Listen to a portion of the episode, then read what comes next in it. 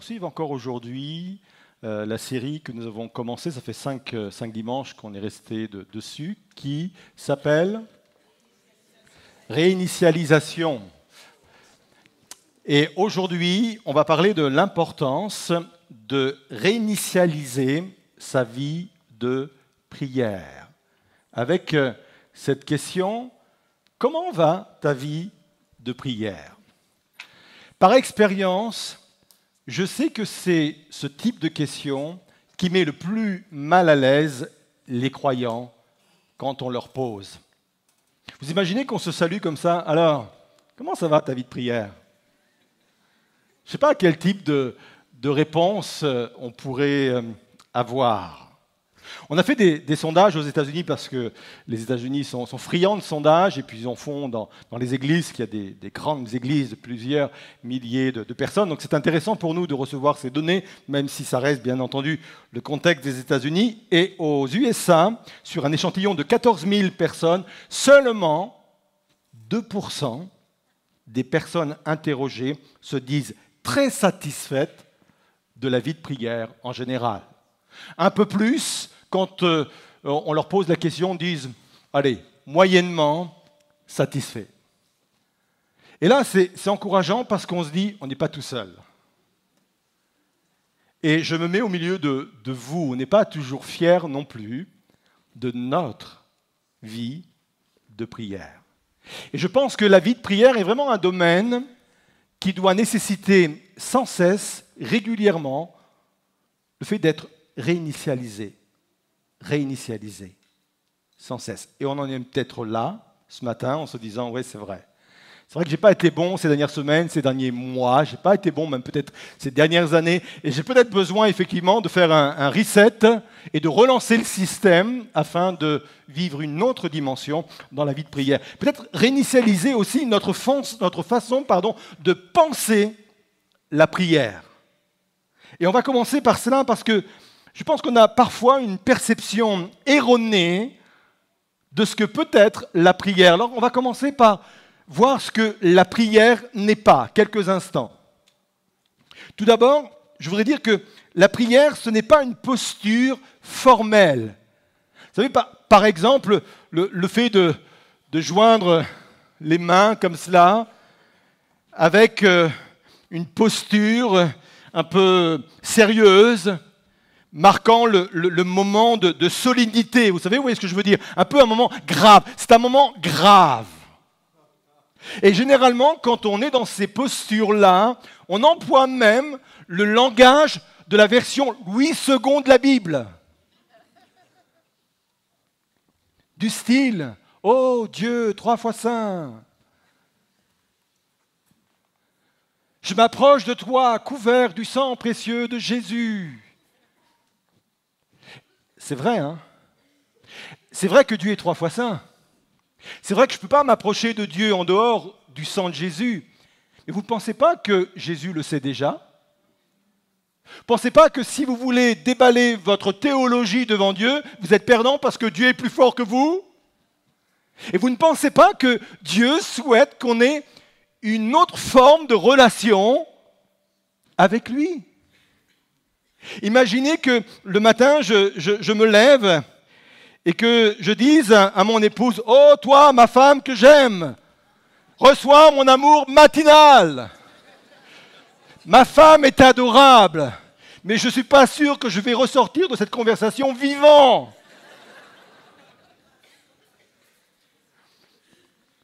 Parce que s'il y a bien une chose dont elle a horreur, ce sont les relations empruntées comme ça. Et je pense que Dieu lui-même n'aime pas les, relations empruntées, graves, solennelles. Oui, il est Dieu très saint, mais il est aussi un Père céleste qui veut accueillir chacun et chacune dans ses bras d'amour. Donc, ce n'est pas une posture formelle. Ce n'est pas non plus une négociation spirituelle dans laquelle je dis à Dieu tout ce que je ne ferai plus s'il m'exauce, Seigneur, je te promets que si tu m'exauces, je dirai plus de grossièreté. Je te promets, Seigneur, que si tu m'exauces, je vais faire l'effort de venir à l'église tous les dimanches. Seigneur, je te promets que si tu m'exauces, je suis même prêt à donner mon offrande pour toi. Seigneur, si tu je suis même prêt à me mettre devant le pasteur potier quand il prêche.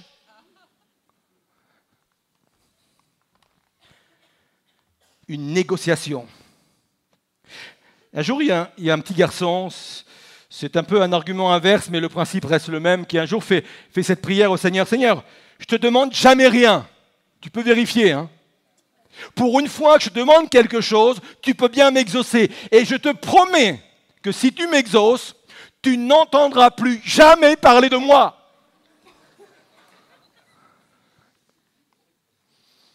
Négociation. Et enfin, la prière n'est pas une performance pour gagner la faveur de Dieu.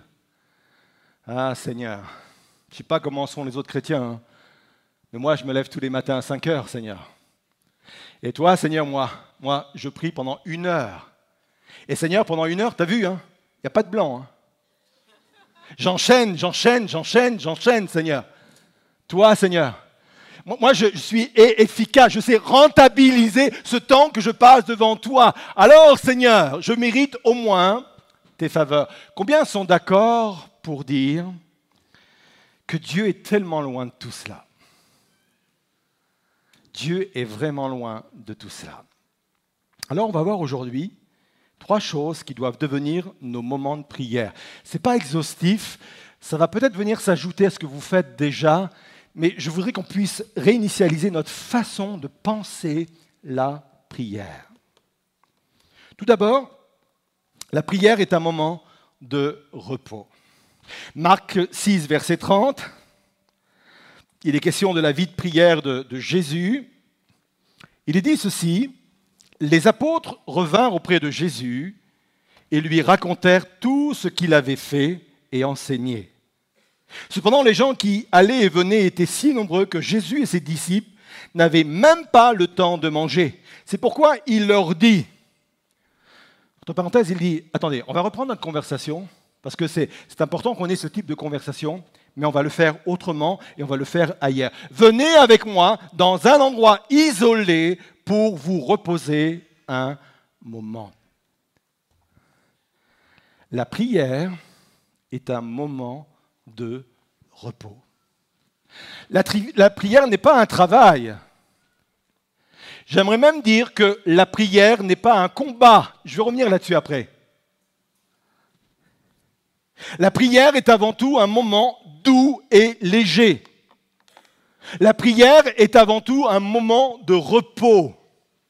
Je vais donner mon, exemple perso, elle vaut ce qu'elle vaut, mais c'est juste peut-être pour mieux imager ce que je veux dire au travers de ce que je viens de formuler. Moi, je suis quelqu'un qui aime me lever tôt et, que vous ne puissiez pas culpabiliser ce n'est pas votre cas. On n'a pas tous le même tempérament, on n'a pas le même fonctionnement et c'est bien ainsi.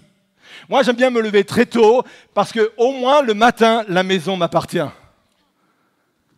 Et je suis seul et j'ai même l'impression que le monde m'appartient aussi en même temps.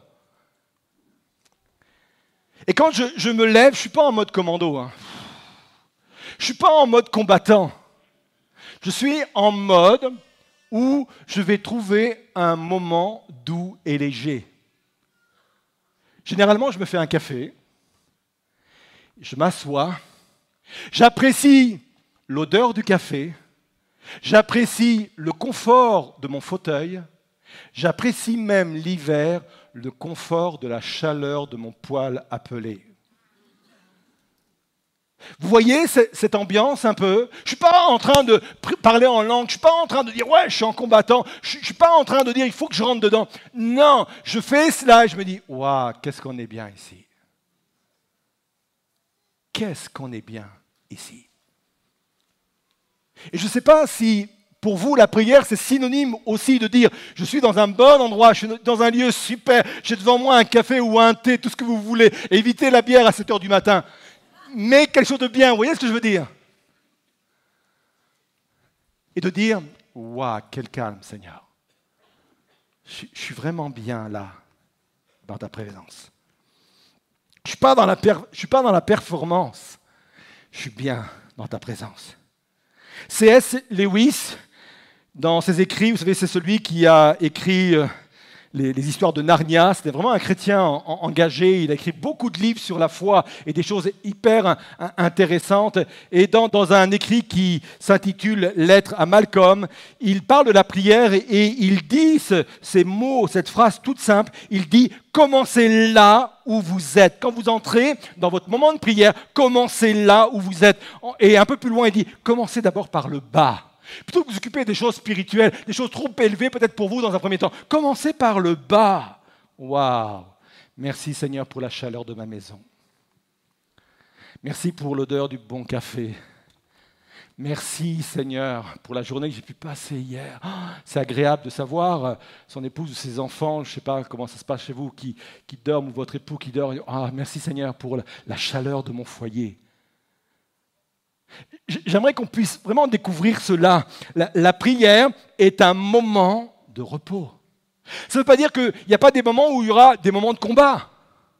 Mais c'est à part, c'est autre chose. Souvent dans nos soirées de prière, on est peut-être plus davantage en mode combat et on a, on a raison. Parfois sur certains sujets, dans certains endroits, à des moments particuliers, Dieu nous demande effectivement d'être en mode combattant. Mais si tous les matins je me lève en disant il faut que je, je sois en mode combattant, je peux vous dire que je vais vite me lasser moi.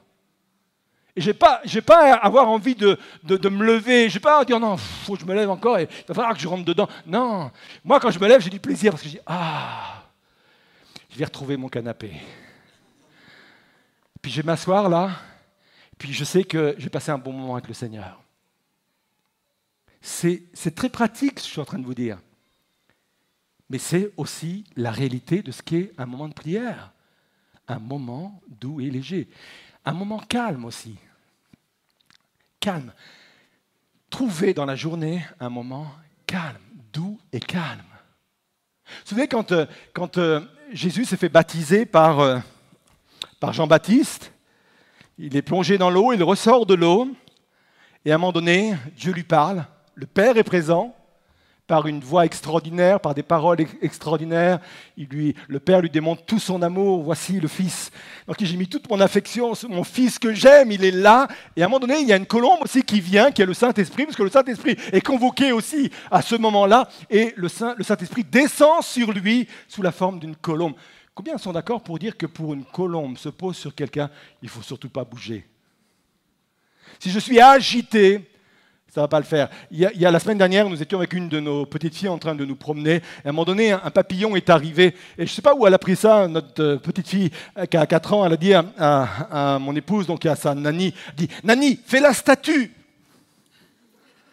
Parce qu'elle a, a compris que si elle ne faisait pas la statue, le papillon n'allait pas se poser sur elle. Seigneur, donne-nous d'apprécier ce, moment léger, ce moment de repos, ce moment calme. C'est David Lugerson qui disait que le monde gît sous la conspiration du bruit. Je pense que c'est vraiment une réalité. Donc, la première chose, qui est la prière, qui est le moment de prière, c'est un moment de repos. Deuxième chose, c'est un lieu de débriefing, ou pour sortir de, cet anglicisme, faire le point sur ce qui s'est passé. Ça voit mieux? Oui. Matthieu 4, verset 13. Toujours Jésus, parce que la, la vie de prière de Jésus est très inspirante. Quand Jésus entendit la nouvelle, il quitta la contrée en bateau et se retira à l'écart dans un endroit désert. De quelle nouvelle il est question? Jésus vient d'apprendre que son cousin Jean-Baptiste est mort. Et croyez-moi, Jésus a été choqué par cette nouvelle. Jésus a été affecté émotionnellement par cette nouvelle. Arrêtons de retirer le côté humain de Jésus. On pense que Jésus était blindé, on pense que Jésus n'était affecté par rien. Parfaitement Dieu, certes, mais aussi parfaitement homme. Jésus a été choqué, affecté émotionnellement quand on lui a dit, ton cousin est mort. Et en plus, décapité. Jésus veut débriefer avec son Père sur ce qui s'est passé. C'est pour ça qu'il est, dit, il quitta la contrée en bateau et se retira à l'écart dans un endroit désert. Il avait l'habitude de le faire, c'est son lieu de repos. Et il dit, il faut que j'aille dans ce lieu de repos parce qu'il faut débriefer sur ce qui vient de se passer. Il a besoin de faire le point avec son Père. Et quand il arrive dans ce lieu désert, malheureusement, malheureusement entre guillemets, une foule est là et l'attend. Jésus guérit les malades, il enseigne la foule, il se fait tard, Jésus, ou les disciples disent, bah, renvoyez, renvoie Jésus la foule parce qu'il est tard, et Jésus dit, donnez-leur vous-même à manger. Et c'est de là que va se produire la multiplication des cinq pains et des deux poissons, où des milliers de personnes vont être nourries.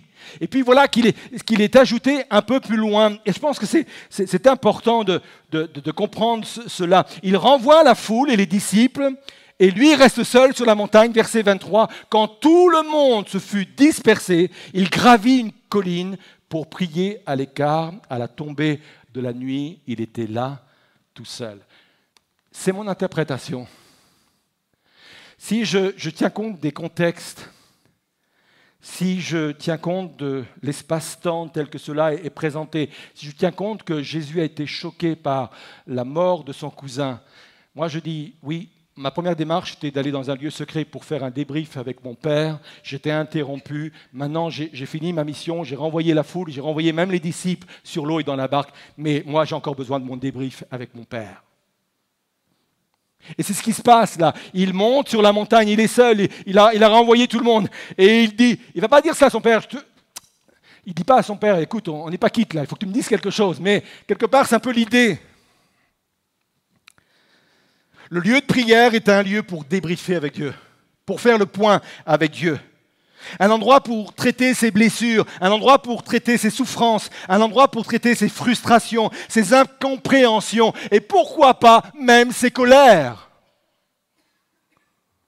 Vous savez que Jésus s'est mis en colère. Vous savez qu'il y a une colère saine également. La Bible dit, quand tu te mets en, colère, mets-toi en colère sans péché. Ça veut dire qu'on peut se mettre en colère sans péché.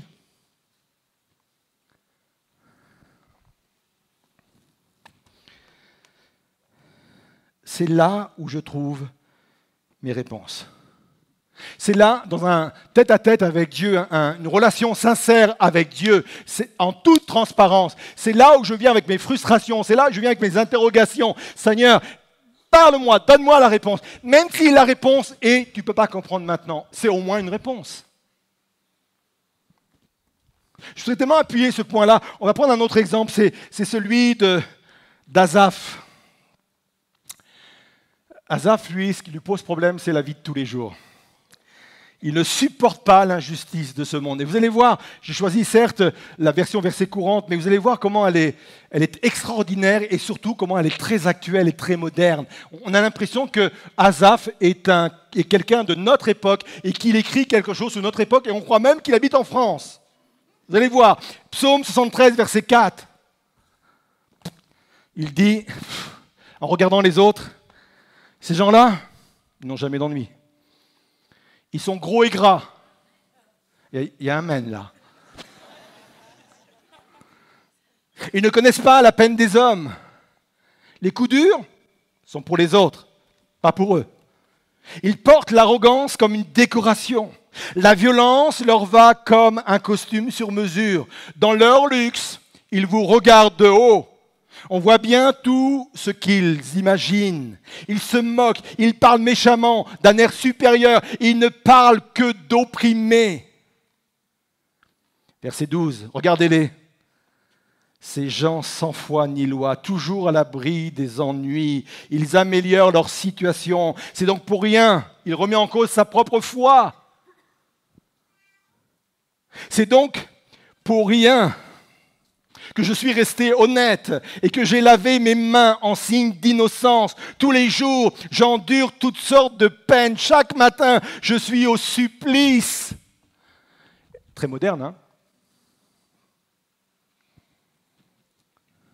Il dit même, verset 21, quand j'étais plein d'amertume, choqué jusqu'au plus profond de moi-même. Et ce qui a sauvé Azaph, c'est qu'il a voulu débriefer de tout cela avec son Seigneur. Verset 16, j'ai voulu y réfléchir pour comprendre, mais tout cela m'a paru trop difficile jusqu'au jour, entrant dans ton sanctuaire, j'ai compris quel sort les attendait. Vous voyez ce qui se passe? Azaf rentre avec ses interrogations, il, rentre avec ce sentiment d'injustice, ses frustrations, il rentre, il débriefe, il fait le point avec Dieu sur ce qu'il voit, ce qu'il voit peut-être même dans son entreprise, ce que vous voyez dans votre entreprise, dans votre propre famille, dans votre propre quartier, dans votre propre pays, vous vous dites, mais Seigneur, est-ce normal tout ça? Dieu lui répond. Comme Jésus a eu la réponse de son Père.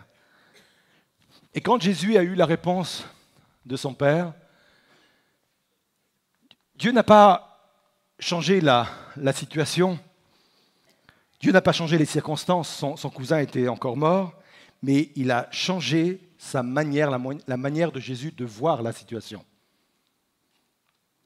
C'est pour cela qu'après, il va marcher sur l'eau pour aller à la rencontre de ses disciples. Et là, c'est très symbolique. Quand, Dieu est capable de, non pas changer la situation, mais mon regard sur la situation, non pas changer les événements, mais mon regard sur les événements, il me permet de marcher sur les événements, d'y faire face et de pouvoir tenir ferme face à ce que je comprends mieux maintenant, ou même si je ne comprends pas, où Dieu m'a dit, tu comprendras plus tard. Vous êtes là? Troisièmement, et enfin donc, qu'est-ce que la prière? La prière est un lieu de réflexion. Ça complète un peu ce qu'on vient de dire, mais c'est une autre dimension, vous allez voir. Un lieu pour réfléchir. Écoutez bien ceci. Plutôt que d'apporter à Dieu nos problèmes, apportons-lui nos pensées. Allons en amont des choses. Bien souvent, on vient devant Dieu en disant Poif, tu vois comment ça se passe, Seigneur. Hein. tu as vu ce qui m'arrive. Et parfois, c'est un peu le fruit aussi de nos choix. Au lieu d'apporter à Dieu nos problèmes, apportons-lui nos pensées. Réfléchissons. Est-ce que vous vous autorisez à penser dans la présence de Dieu? Ou êtes-vous en mode de, rentabiliser à tout prix ce moment? Moi, je crois effectivement que dans une journée, quand je travaille naturellement, Dieu peut inspirer mes pensées, il n'y a pas de souci. Mais je parle du fait d'utiliser le moment de prière comme un moment où je m'assois et je réfléchis dans la présence de Dieu. Je peux vous dire que mes moments de prière le matin, ce n'est pas toujours des moments où je parle, je parle. C'est souvent des moments où je m'assois et je réfléchis dans la présence de Dieu. Vous ne pouvez pas imaginer la puissance et l'importance de vivre ces réalités-là. Souvent, j'ai la Bible à côté, je lis, ça m'inspire, je réfléchis, etc. Et vous ne pouvez pas imaginer à quel point Dieu est capable de venir éclairer. Jésus l'a vécu comme ça. Luc 6, verset 12. Le contexte, c'est le choix des disciples. Jésus devait choisir ses collaborateurs. En ce temps-là, Jésus monta sur une colline pour prier et y passa toute la nuit à prier Dieu. Quand le jour parut, il appela ses disciples et en choisit douze qu'il nomma. Encore une fois, on est assez formaté sur la façon d'appréhender les textes bibliques. Et je voudrais je voudrais que vous puissiez faire l'effort avec moi de déconstruire tous nos schémas de pensée et peut-être de voir la scène différemment. Je, fais régulièrement cela et ça me donne des fois un autre angle de compréhension, une autre approche de la parole de Dieu et je vois l'événement, je vois la, la situation d'une autre façon. À votre avis, comment les choses se sont passées? Est-ce que Jésus a inondé son père de mots, de prières en disant Donne-moi, donne-moi des noms, donne-moi. Ah, Dieu, Père, donne-moi des noms. Il ne faut, faut, pas que je me trompe, Seigneur. Tu vois, c'est important. Il y a mon ministère là qui va durer encore quelques années, Seigneur. Je ne peux pas me tromper, je ne peux pas me planter, Seigneur. Donne-moi les mots, donne-moi les noms qui vont me donner. Moi, je ne suis pas sûr que ce soit passé comme ça. Pour deux raisons. La première, le mot prière ici un sens particulier par rapport aux autres mots prière dans le Nouveau Testament. Le mot prière, c'est ici, c'est aller vers quelqu'un pour le consulter déjà. Et puis, il y a une indication très importante sur laquelle je vous invite à vous arrêter. Il est dit ceci, quand le jour parut, il a choisi ses disciples, il a appelé ses disciples. Il a passé toute la nuit quand le jour paru. Je voudrais vous inviter à penser que cette indication est plus qu'une indication de temps. Ce n'est pas uniquement quand le soleil s'est levé, mais quand le jour parut également dans mes pensées quand mes pensées se sont naturellement éclairées. À ce moment-là, c'est devenu comme une évidence. Les noms, les douze noms qu'il a appelés apôtres, ces douze noms sont apparus d'une façon évidente dans son esprit. Est-ce que vous m'autorisez à réfléchir à cet instant d'une autre façon Peut-être qu'on a l'habitude de penser et que ça a pu se, se passer comme cela? Il a réfléchi, il a passé du temps à réfléchir dans la présence de son Père. Et à un moment donné, le jour parut. Je peux vous dire que, me concernant, ça se passe très souvent comme ça.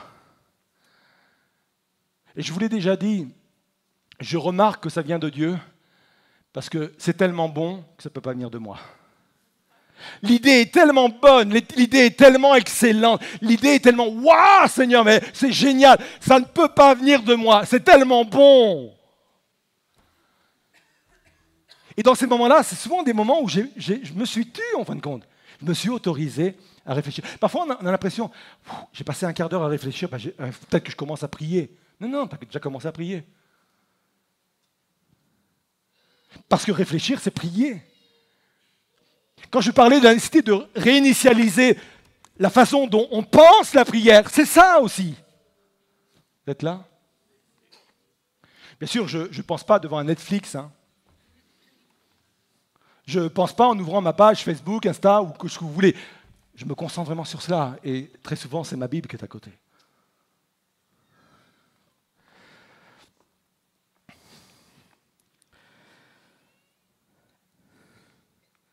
Ézéchiel 38, verset 10 est intéressant parce qu'il nous montre un peu le mécanisme de l'inspiration. Des fois, nous, on a l'impression que ça nous tombe dessus comme ça. Mais Ézéchiel 38, 10 dit, ceci Ainsi parle le Seigneur l'Éternel En ce jour-là, des pensées s'élèveront dans ton cœur et tu formeras de mauvais desseins. Deux choses. Certes, c'est une mauvaise inspiration parce que, au bout du compte, il formera de mauvais dessins. Mais ce qui est important de retenir ici, c'est le principe de l'inspiration. C'est toujours le même, sauf la source change. L'inspiration peut venir du mal, de moi ou de Dieu, mais le processus, le procédé est toujours le même. Et c'est ça qui est intéressant. Il, des pensées s'élèveront de ton cœur. Ça se passe comme ça. Hein? Je suis en train de réfléchir et là, il y a des pensées qui montent. Et comme je le disais à l'instant, c'est tellement brillant, c'est tellement bon, c'est tellement évident, c'est tellement rempli de sagesse, tellement cohérent que ça vient de Dieu. Peut-être que je dois passer plus de temps à réfléchir dans la présence de Dieu hein, qu'à lui demander des choses. Hein. Ce n'est pas dire, parce que c'est biblique, je, veux, pas, je veux qu'on reste équilibré. Oui, faites connaître vos besoins à Dieu. J'ai le droit de prier pour ma famille, j'ai le droit de prier pour mes, pour mes besoins, pour mon travail. Et c'est important d'avoir ça. Mais ça va au-delà de cela. Je termine avec cela, psaume 37, verset 4. Fais de l'éternel tes délices, et il te donnera ce que ton cœur désire. Une autre version dit Fais de l'éternel ta joie. Ce verset ne veut pas dire que si je fais de l'éternel mes délices, il va me donner ce que mon cœur désire. Sinon, on va aller loin là. Hein. non, ça veut dire, si je fais de l'éternel ma joie, dans ce moment-là de, de, recueillement avec Dieu, ce moment de repos, ce moment d'intimité où je suis bien dans la présence de Dieu. Voilà, excusez-moi l'expression, je kiffe ce moment, je suis bien dans ce moment, c'est mon, moment de joie, ce moment de bonheur. Et Bible dit que si je suis dans cet état-là, Dieu va m'inspirer ses propres désirs. C'est ce que ça veut dire. Ses propres il va me donner des désirs qui viennent de lui, des, des pensées qui viennent de lui. Je conclus avec ça. Depuis la nouvelle alliance, qui correspond à la venue de Jésus sur la terre. On a chanté ce chant avant la prédication attaché à la croix pour moi. Dieu nous a fait entrer dans une nouvelle alliance. Et on pourrait la décrire de n'importe quelle manière, avec beaucoup de mots, beaucoup d'explications même théologiques de ce qu'est cette nouvelle alliance. Mais je voudrais simplement la, résumer à sa, à sa plus simple teneur. En fin de compte, cette nouvelle alliance est une alliance de proximité. Et retenez bien cela, la nouvelle alliance que Dieu est venu nous apporter par la venue de Jésus-Christ en mourant sur la croix, en ressuscitant, est une alliance de proximité. Avant, Dieu avait construit un temple, et ce temple était composé de trois lieux. Le parvis, c'était à l'extérieur, le lieu saint et le lieu très saint. Le parvis était réservé aux juifs, mais également aux non-juifs. On les appelait les gentils, on appelait même ça le parvis des gentils. C'est-à-dire les gens qui venaient de tout le monde entier pouvaient se tenir là, sur le parvis, face au temple. Le lieu saint était réservé à ceux qui procédaient au service, au sacrifice, et régulièrement dans la journée, plusieurs personnes qui étaient déjà nommées, qui étaient déjà appelés, eh bien, étaient autorisés uniquement à entrer pour faire le service. Et puis il y avait le lieu très saint. Et entre le lieu saint et le lieu très saint, il y avait un rideau. Et dans ce lieu très saint, le saint des saints, seul le souverain sacrificateur pouvait y entrer une fois par an une seule fois par an pour apporter un sacrifice, pour apporter du sang, afin de purifier les péchés du peuple. Et voyez-vous, le jour où Jésus est mort sur la croix, il s'est passé des choses miraculeuses, extraordinaires. Il y a eu un tremblement de terre, les tombeaux se sont ouverts. Mais il dit également que dans le temple, ce voile qui était entre le lieu saint et le lieu très saint, dans le temple, ce voile s'est déchiré. Et il est précisé de haut en bas. Ça veut dire quoi? Ce n'est pas un homme d'en bas, ce n'est pas une main humaine qui en bas a fait de tous ses efforts pour déchirer, pour séparer, pour dire il n'y aura plus de voile. C'est venu d'en haut. C'était notre nouvelle alliance. Jésus dit, je fais maintenant une alliance de proximité. Ce lieu-là n'est plus réservé que pour des personnes exceptionnelles. Ce lieu-là, je l'ouvre à tous et à toutes. Comment va ta vie de prière? Je ne vais pas faire d'appel en vous, venant, en vous appelant à venir sur le devant. Peut-être qu'on serait trop nombreux. Puis ça m'obligerait à descendre aussi, à être avec vous. Parce qu'il y a toujours à progresser dans la vie de prière. Mais vous, vous ne pensez pas que peut-être ce matin, pour plusieurs d'entre nous, il y a la nécessité d'appuyer sur le petit bouton reset en disant allez, on relance le système. Je ne suis pas satisfait. On relance le système. Je voudrais vous inviter à vous lever à votre place. Et c'est vraiment un, temps où, ensemble, à nos places, on va, on va se laisser interpeller par Dieu. On va se laisser interpeller par son esprit, par sa parole. Et on va répondre à cette question. Comment va ma vie de prière? Dieu a donné sa vie pour que je puisse m'approcher de lui, vivre cette proximité, cette intimité avec lui. Comment va? Alors, ça nous regarde individuellement à nos places, vous qui êtes au balcon en bas et vous, chers internautes, devant vos écrans. Comment va ma vie de prière? Est-ce que j'ai besoin ce matin de prendre tout à nouveau un engagement avec Dieu? Est-ce que ce matin j'ai besoin de dire Seigneur, je veux sortir peut-être d'une forme de prière un peu conventionnelle, un peu empruntée, avec peut-être des accents graves. Peut-être que je veux sortir d'une vie de prière où je négocie sans cesse avec toi, Seigneur. Où j'argumente mais je veux vivre une autre réalité, une autre dimension dans ma communion et dans ma relation avec toi, Seigneur.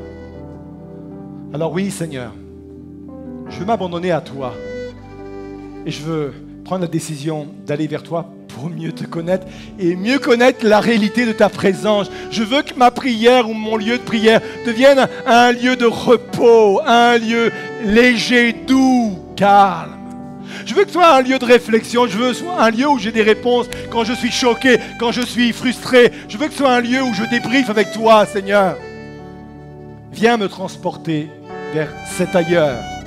Viens me transporter vers cette autre forme de rencontre et de relation avec toi, Seigneur. Viens. On s'abandonne au travers de ce chant et on laisse le Saint-Esprit nous interpeller.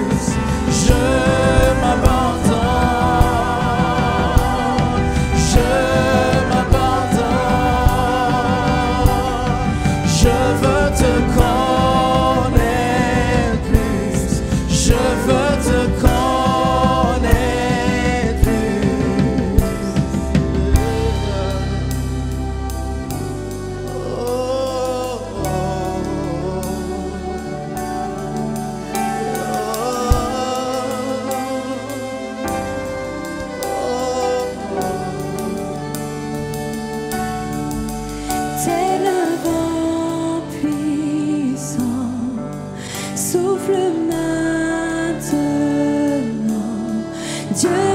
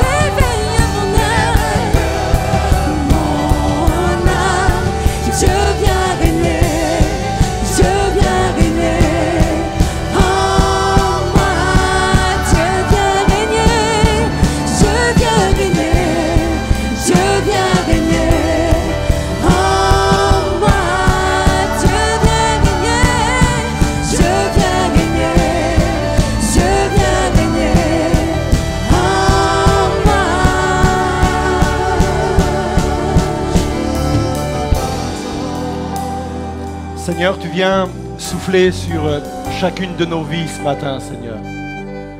Tu, viens redonner la vie, peut-être à ce qui est mort au-dedans de nous, Seigneur. Peut-être que ma relation avec toi, ma vie de prière est dans un état très dégradé, Seigneur. Viens souffler.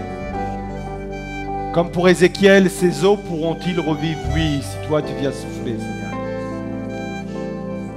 Peut-être qu'à l'écoute de cette parole, Seigneur, nous sommes plusieurs à nous dire, Seigneur, je veux rentrer dans une autre dimension, dans une nouvelle relation, dans une nouvelle forme de relation avec toi, Seigneur, de façon beaucoup plus éclairée, de façon beaucoup plus authentique.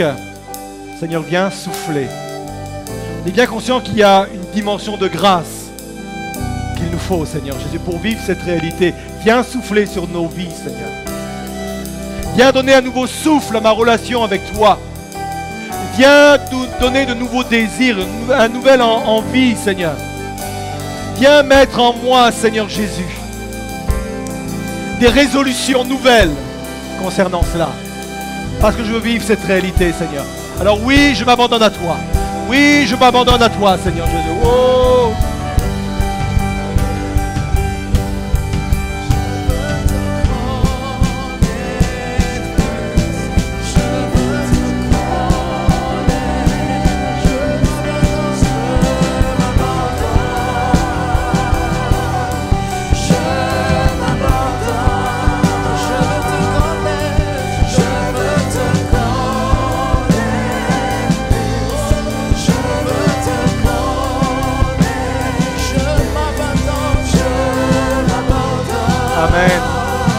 Amen. Tel avant.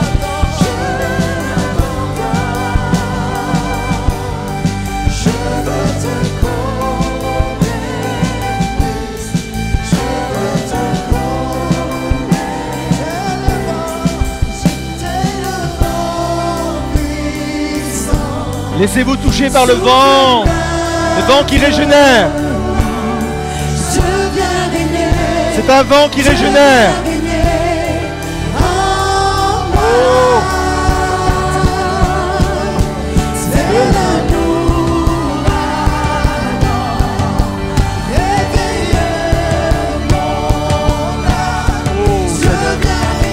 Viens régner. Viens régner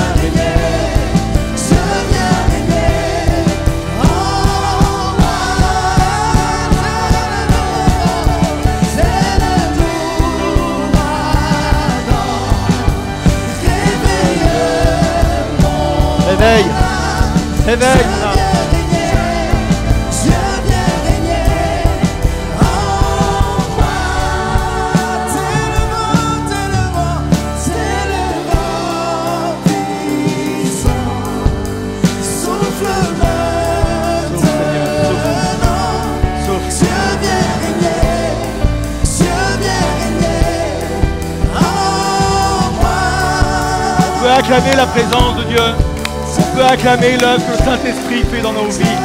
On peut accueillir le souffle nouveau. Dieu vient réveiller mon âme. Il vient réveiller mon âme. Oh Seigneur.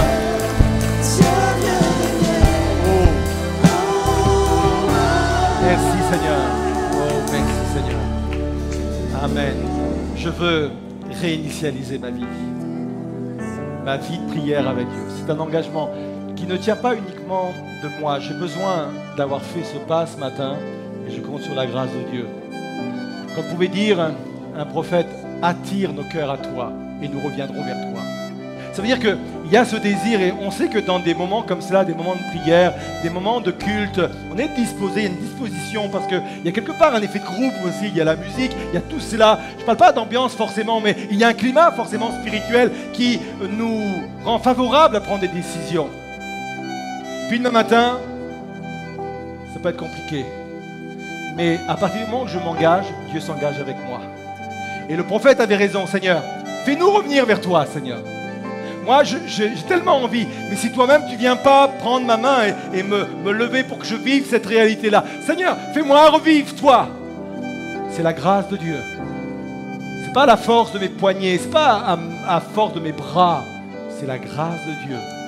Et je la reçois dans le nom de peut acclamer encore une dernière fois ces paroles. Et vous pouvez prendre place quelques instants. Merci Seigneur.